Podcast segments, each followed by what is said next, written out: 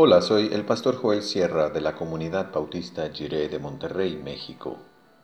Gracias por escuchar esta breve reflexión devocional y que el Señor te acompañe en cada celebración, motivo de oración y anhelo que van de acuerdo a su buena voluntad.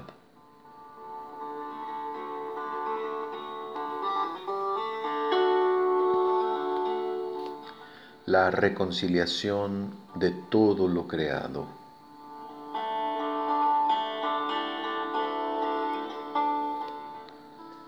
Dice Colosenses 1:20 en la Reina Valera del 60, y por medio de él reconciliar consigo todas las cosas, así las que están en la tierra como las que están en los cielos.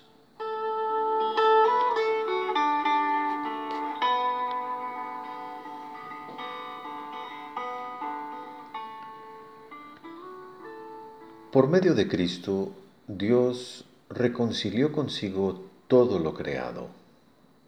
Se ha realizado en Cristo una gran reconciliación. En el Nuevo Testamento hay himnos dedicados a Cristo. Filipenses 2 es uno de ellos. Otro se encuentra en Colosenses 1. Y en este himno de Colosenses, la obra redentora de Cristo se denomina reconciliación Cristo ha sido el gran reconciliador. Cristo ha reconciliado en las cosas que dijo, en lo que hizo, en sus actitudes y enseñanzas, en sus encuentros con diferentes personas, en sus milagros y señales maravillosas, en su muerte, resurrección y ascensión. En todo lo que tenga que ver con Cristo, Dios ha logrado la reconciliación. Si hablamos de reconciliación es porque primero hubo un rompimiento. Es la historia de nuestra humanidad. Es una historia trágica. Es un pasado en el que nos hemos hecho daño unos a otros y especialmente hemos roto nuestra relación con Dios.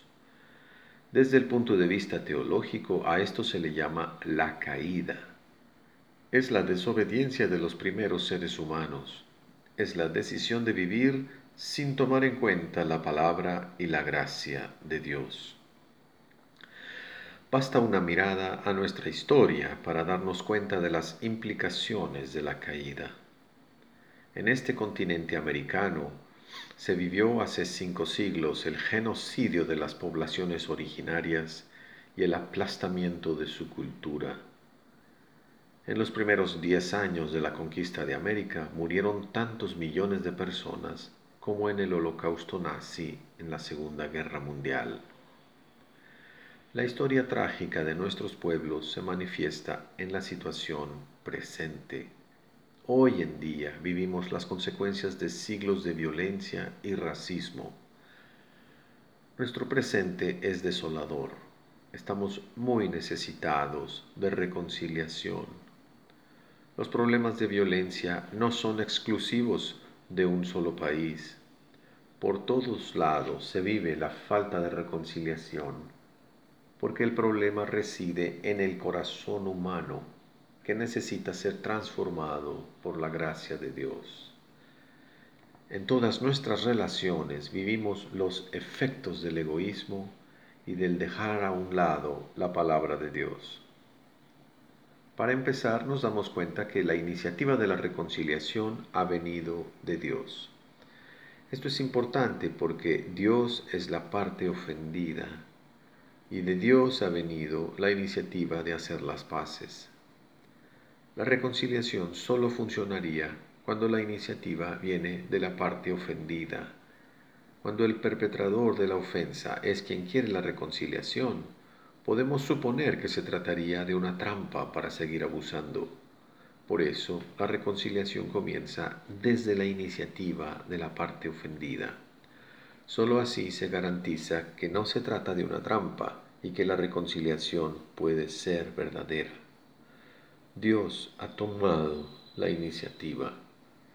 Dios ha enviado a su único Hijo, Jesucristo, para realizar la gran reconciliación A pesar de nuestra historia de rechazo contra su palabra, aún así Dios quiere abrirnos la puerta y ha puesto un puente para que podamos llegar hasta su presencia de vida.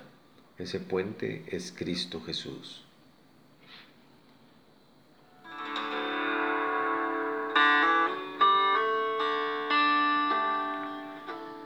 Oremos.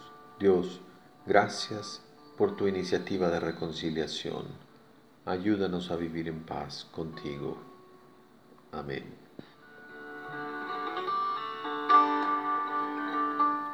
La verdadera sabiduría consiste en considerar el inmenso amor de Dios por la humanidad.